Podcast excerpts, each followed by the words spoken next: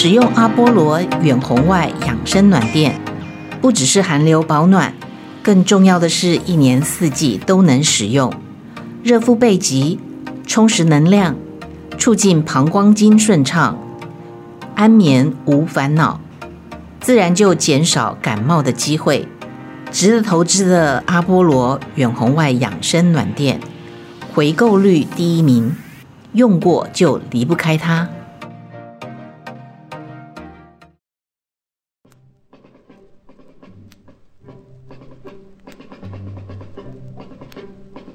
美麦同学会电影法律系由童文勋律师、麦嫂俱乐部共同主持。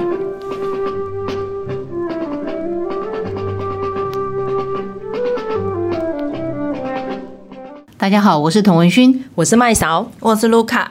好，有人说我们这个咬字不清楚，哈，口齿不清哦。其实我们不太喜欢，在台湾我们不太喜欢咬字非常的。字正腔圆，我们又不是北京来的。对对呀、啊，我其实我高中的时候还是辩论比赛哈，我是当年北女辩论比赛的个人奖。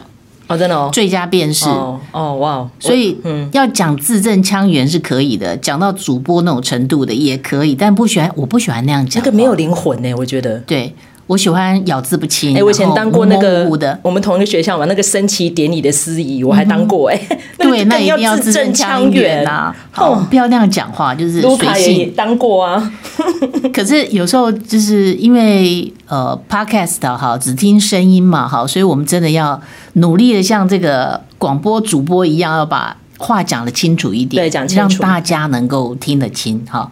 但是不要太要求我们，我们不打算那样子很很。费力的在讲话了，我们不是眼球中央，对，我们就是嘿，我们讲出真实的声音就好了。那我们之前有讲过，我们今天要来讲洗钱，介绍跟洗钱相关的电影。好，好，那我们就来一步一步的讲。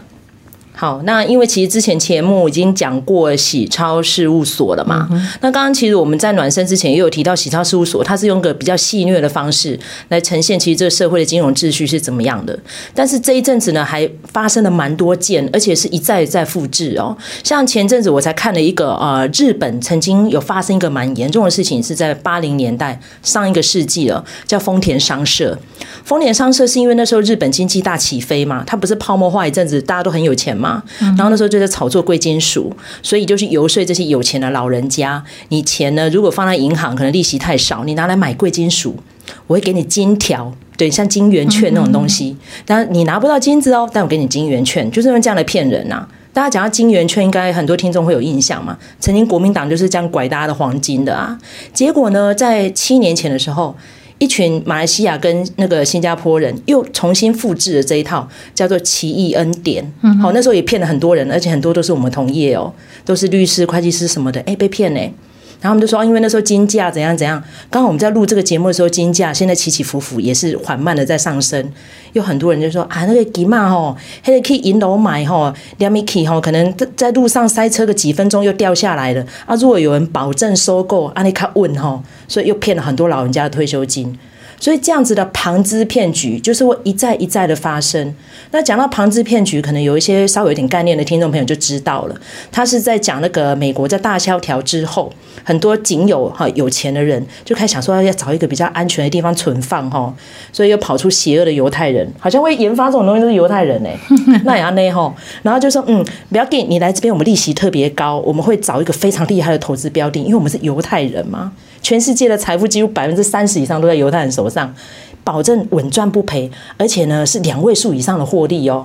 哇，结果他也只是东墙补西墙而已。然后这个庞氏骗局在那个时候，因为呃资本主义还不是特别发达嘛，所以短短大概几百万，然后就被坑了。然后那个庞氏那个首谋呢就自杀了，所以后来是没有继续再研发下去。但是呢，在金融风暴之后，我再讲的是零九年又发生了马多夫事件，哦，那次就完大了哦。六百五十万亿，一六百五十亿美金，嗯，亿哦，而且是美金哦，你想想看那个金额有多高，你可以想象得到，所有的金融机构都怕的呀，尤其是在台湾有设那个分公司的 HSBC，还有瑞士银行受害超大的。所以你想想看，这种金融骗局是一而再、再而三一直来，都不用去讲那种什么电话诈骗，那个都算小 case 啦。对。然后我们今天还要介绍一个电影，是《能骗就是福》，独角兽大骗局。我还看到一张图，有有一个图，他把它画成像漫画这样的风格的一个插画哦。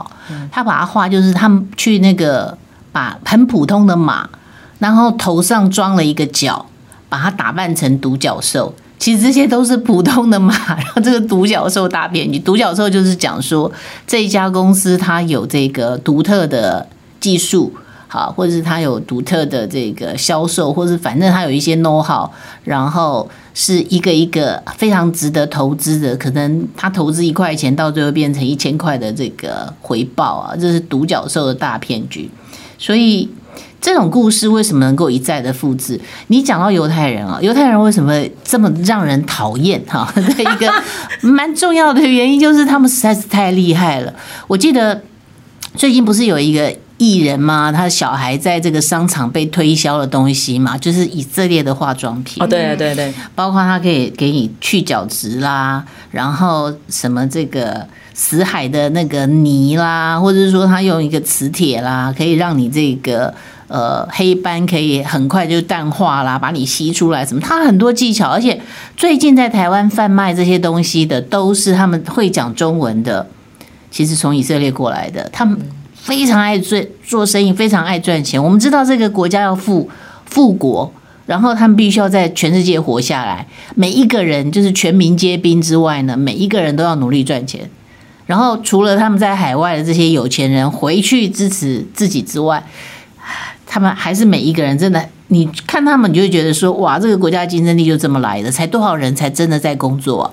大概六百万人吧，其他是僧侣啊，不是生产啊，他们就是生小孩而已哈，不是生产，是而且他们生不出小孩，是国家给你钱去做小孩耶。是啊，因为他们要增增产报国嘛。对啊，包括那个神力女超人这么有这么有名这么有钱的，对不对？他已经至少生了三个孩子吧？他认为是他们基本上的。他生两个，现在又怀第三个，对。对，你去以色列会看到，常常那个妈妈在外面推推推婴儿车，哈，车上是两三个小孩。嗯，他不像台湾，其实生连生一个都很难了，哈。这个我们真的是全世界出生率倒数第一名，这是怎么办到的？已经二十年了，哈。这个我们以后再来讲一集，讲一集生不如死该怎么办？对对对对。所以，我们今天来讲这个骗局，为什么诈骗会一再的出现？那我们光是看这一些诈骗的手法也蛮有趣的。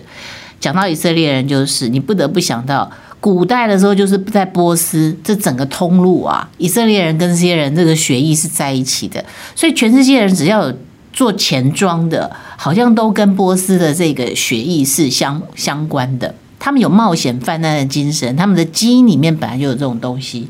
对，因为他们就是被讲成法利赛人，就是放高利贷啊，嗯、然后就是人渣啊什么的。嗯、其实耶稣也很痛恨他们，所以犹大其实是法利赛人的后裔。是人，对对对，嘿嘿。然后尤其是我们刚刚讲到那个就是独角兽嘛，讲一个最近的例子好了，就是在讲这个 bad blood 哦，因为在中国那边叫坏血，台湾是翻译做恶血，好，就是在讲那个 Theranos。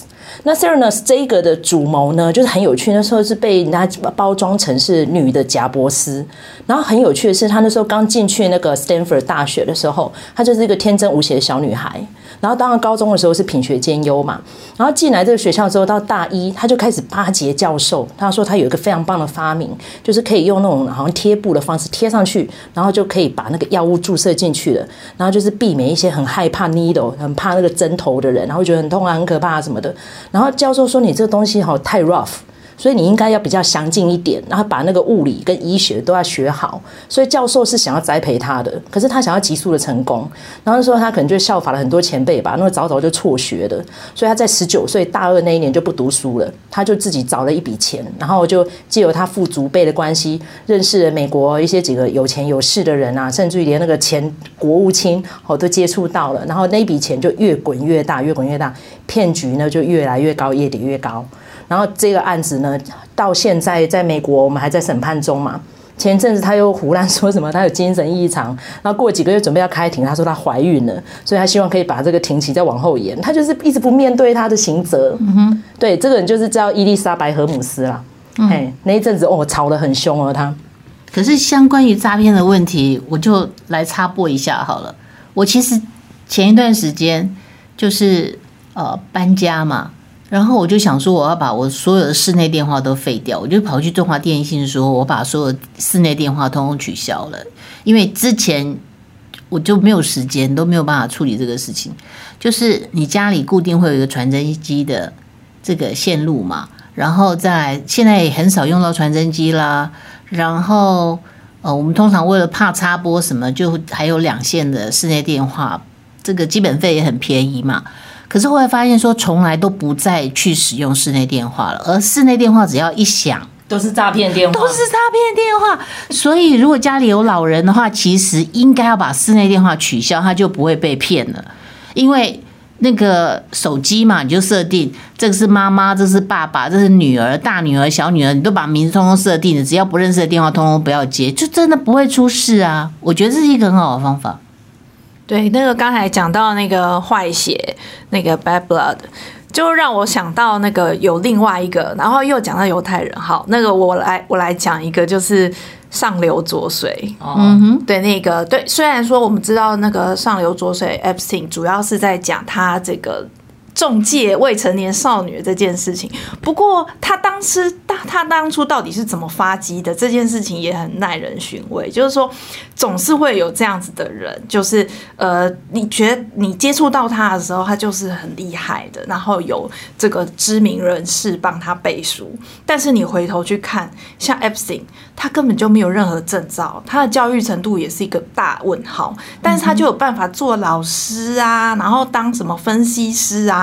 然后，从而就说认识很多有钱人。那像这个伊丽莎白·荷姆斯也是一样啊，就说到最后，大家回去翻他的那个东西，完全是不堪一击，就是那个是完全没有根据的。可是他有那么多科学家，有那么多投顾的那个有钱人在帮他背书。你看，这真的是克林顿哎。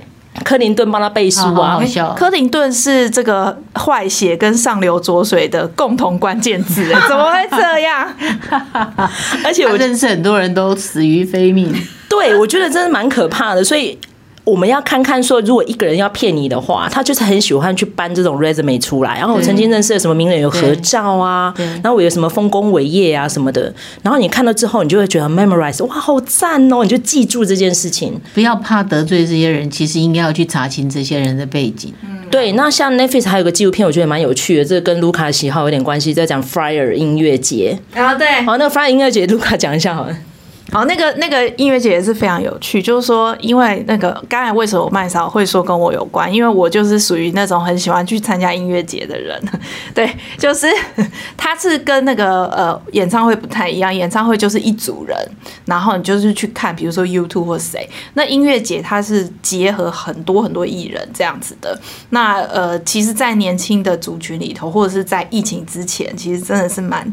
蔚为流行的，然后他就是他就是这样子，那个人，呃，主办人，那个 Fire 音乐节的主办人，他就是利用那个社群网络、社群媒体，然后他找这个很有名的这个什么 model 啊，或者是那些什么网红啊什么的，然后就拍个照上传，然后就是宣传说，哦，我有这个音乐节。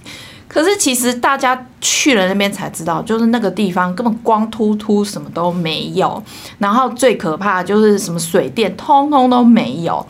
那结果这些人呢去了之后才发现说，哎，他们声称说他们邀请到谁，那个都是没有的，都只是那些人都只是有拍照或干嘛的，有提到好有 mention 有 hashtag 这个音乐节，但是其实实际上是没有要来的。然后他们到那边之后怎么办呢？就大眼瞪小眼。那最可怕的是台风居然来了，结果他们就反而是被困在上面。他们花很多钱去买那个票，因为他还包食宿什么的嘛。对，啊、对，那个其实是一个音乐节的一个包套，就是说有一些音乐节，它是比如说呃是一整呃是。好几天的哈，它是一个行程套组、旅游套组在卖的哈。那这个呃，结果他们就那个在那边滞留了更久，这样子，好可怜。因为其实我看那个纪录片的时候，我是边笑边骂边同情他们，因为那些人他就是想要嗨而已嘛。天知道花了一万多块美金之后是在那边坐牢，而且没有飞机飞回来耶。嗯非常可怕。而且这个首脑很扯哦，他在面临诉讼当下还在骗呢，他骗呃其他的人说哦用一样的名单继续拐，就说其实还有 Coachella 节啊，然后还有那个什么呃 纽约的什么 Gala 的什么呃的票啊，Gala 大家知道吗？就是那个大都会，嘿，那个票都没有在对外卖的，你怎么会有票可以卖人家？其实有很多啊，也很有名啊。TED 他每一年的年会也是通常常常找一个那个鸟不生蛋的地方啊。对啊，然后入门票就是一万块美金。刚刚讲的伊丽莎白·荷姆斯在 TED 的演讲也卖很贵，然后好好笑。有一个这个呃很有名的聚会，很多人觉得说不去参加你就不是那个艺术圈的人啊。在 Arizona 一个沙漠的地带，然后每一个人去那边去建构。呃，虚幻的这个火人节啦，对，对，然后呃，结果在里面有很多吸毒啊、滥交啊，就是每一年他们就是要去搞一次，然后到最后放火把它烧掉。对，那也因为美国。地实在太大了，你才有办法搞那个事情。呃，这个其实他们就想要重现当年的乌兹达克啦，嗯、乌兹达克音乐节就是超红的嘛。但是那个距今已经四十多年前了哈，快五十年。但是我觉得这很悲哀啦，表示现代人要寻求欢乐哈，很多大脑哈都没有用一下。你看，就是被骗的那么凄惨。尤其是刚刚讲到那个 Billy McFarlane，他后面还有很多徒子徒孙继续在骗呢、欸。嗯、像在台湾也是有这样的状况，像大家知道几十年前的红源案。那个名单到现在都还在使用中。好，那我们其实鸿源案到现在清算完毕了吗？对，还没有啊。有一个法官很努力的在做这个事情，我真的很佩服他，真的很佩服他。嗯，所以这样的金融骗局只会一而再再而三发生，因为在世界上就是会有这种又贪又懒又笨的人。好，那怎么样踩刹车？就基本上，我觉得大家。不要觉得说你一直问问题是很不客气，会得罪人，应该要问个水落石出。对，尤其是像前阵子才刚逮到几个是理专呢，哦，在大银行下面呢，然后你就把印章啊、存折密码通通都给他了，嗯、然后他一拐就拐你好几千万。呃，所以搞到最后，现在去银行开一个户啊，很慢。我说你们现在怎么搞成这个样子呢？他说没办法，因为管制越来越多，所以人与人之间的互信就因为这样一两个这个坏蛋哈，搞得所有人都搞得很累。而且你汇款只要超过五十万，他就要你一大堆切结。哦，那个好像听说是无什么真条款，就是当时现金 现金就是必须对。好，那没有关系，就是。就是现在很笨啊，包括汇款，有时候你要汇一个陌生的账户哦，可你真的要汇超过三万块啊，他不让你汇啊。对，那所以叫大家都去西联吗？去西联汇款可以付赎金，这样吗？真的是哈，所以 大家去买比特币好了，比特币都没有人要管它，不然你就得临柜啊，很烦，对，很烦呢，真的。所以，呃，如果说真的要对抗诈骗，我觉得政府一直没有把这件事情做好。好，所以到现在，其实台湾每一年的诈骗的金额非常的庞大。即使大家一直呼吁说那个是诈骗电话，被骗的人到了银行还是一样照样把钱汇汇出去。所以这个确实是我觉得呃可以互相提醒，然后再来从管道上面去断绝啦。对啊，好，所以这个 Line 之前也有诈骗的问题，那他们自己也在技术上一直在更新哈，所以这个盗号的事情最最近好像少了。可是问题是，网络上会有很多那种诈骗广告，然后骗你买乱七八糟的东西耶。嗯，这个问题一直都有哎，那就是自己要戒慎恐惧啊。而且很多被骗的基本上是高知识分子哎，然后尤其是他们被骗更糟糕是他们不会报警，他就更消息，所以就变成一而再再而三呢。诈骗电话其实受骗的包括法官、检察官、律师所在多，退休教授一堆，对对，对对，所以有人在笑说最好骗的就是这三种人嘛，嗯、教授。法官跟律师是最好骗的，没有会计师，因为会计师通常蛮精明的，很会算。所以你看，为什么这些人他们是他们是高知识分子，为什么那么容易被骗？我自己觉得啦，我光我光这样听，我觉得是怎样？因为这些人他们相信权威，嗯，然后生活经验其实不不比菜市场的人多。对，还有一个特质，这个我自己分析我们的族类，gay 搞。因为不懂不会问，因为他都会用一些那种很厉害的名词来骗你啊，那个区块链呐，哈，然后新产业啦，哈，新兴市场啦，哈，然后虚拟币，用这个唬烂你，然后你听听啊，这个我有听过，但你只一知半解嘛，比如说像我，像是什么？我曾经接过一个，因为大家知道银行法很多其实都在吸金。嗯、他跟你说他在高盛集团工作过，嗯，然后讲的不会踢正的，就是其实他高中没有毕业，可是他为什么讲得出高盛集团？然后我就问那个被骗的人哦，那个也是大学教授老婆，我说你有什么被骗？你问他高盛集团英文拼不拼得出来？他搞不好拼不出来，可是他讲了一个高盛，你听过你就买单了，嗯，他就跟你讲一下什么大摩小摩，你问他些摩根斯坦利名字怎么写？就是很奇怪，你知道，他听了一点点名字，他就觉得他会了，他懂，他知道，他了解这一套，莫名其妙。像我刚刚讲那奇异恩典案，那个辩护律师是我朋友，然后那时候我就问他说：“你为什么会信这个？人人家几十年前在日本什么？哎呀，你不懂啦，你都不知道哈，这个台湾的黄金交易哈，基本上都是不透明的。”我说：“哪有不透明啊？”你自己上网看到相关指数，我说跟你讲，台湾就是国际孤儿，所以人家哈马来西亚是最先进的，因为他又怎样怎样，就跟你讲一大堆有的没的东西，然后其实都是假的。对，他自己被骗了一百多万台币。嗯，所以也许早一天我们来谈一谈，有很多相关的这种是真非真的，比如说这个。用精油可以治病啊，有很多人在卖精油直销啊。啊，对。然后这个益生菌啊，到底有什么效果啊？其实早一集我们来谈谈这个事情好了。好啊，没问题。我记得有一个影集就在就在 Netflix 现在有，就是说养生到底好不好？哦，有很多养生的观念，我觉得那那个影集也蛮有意思的。好像第一集是不是葛尼斯派特洛？好像就是他。好，我们再找一天来谈这个问题。然后我们讲完了这这几集，讲了器官移植、毒品、洗钱，其实都蛮沉重的。好，那但是走完这个系列，不能够不不不去总结一下，还有一个更厉害的，把你。你毒品至少还有毒品这个东西物质的存在啊，器官移植还有器官的存在啊，对不对？对，还有一个东西是个资哦，就是好像你感觉没有什么价值啊。比如说，我们一直说我们的鉴宝的资料为什么很有价值，全世界人都想要。你听了这一些现在的呃鉴宝署的署长，好，器官捐赠的什么董事长，那这些人都说。全世界人都来跟我们要我们的鉴宝资料库，是全世界最齐全的 data。那这个东西为什么值钱？哈，我们下次来讲各自相关的电影，然后我们再来分析这个事情。好，OK，谢谢大家，下一集见。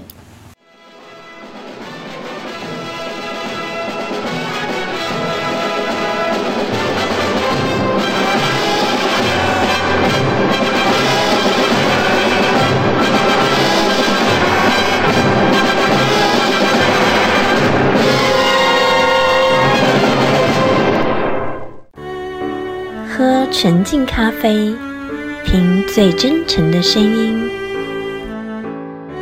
口感香醇，把人生的甘甜、酸苦完美搭配，跟人生和解，跟自己和解。纯净咖啡，让心灵纯净。支持 We 点 TW，喝好咖啡。请至官网搜寻或来电零二八七九一九零一零，由专人为您服务。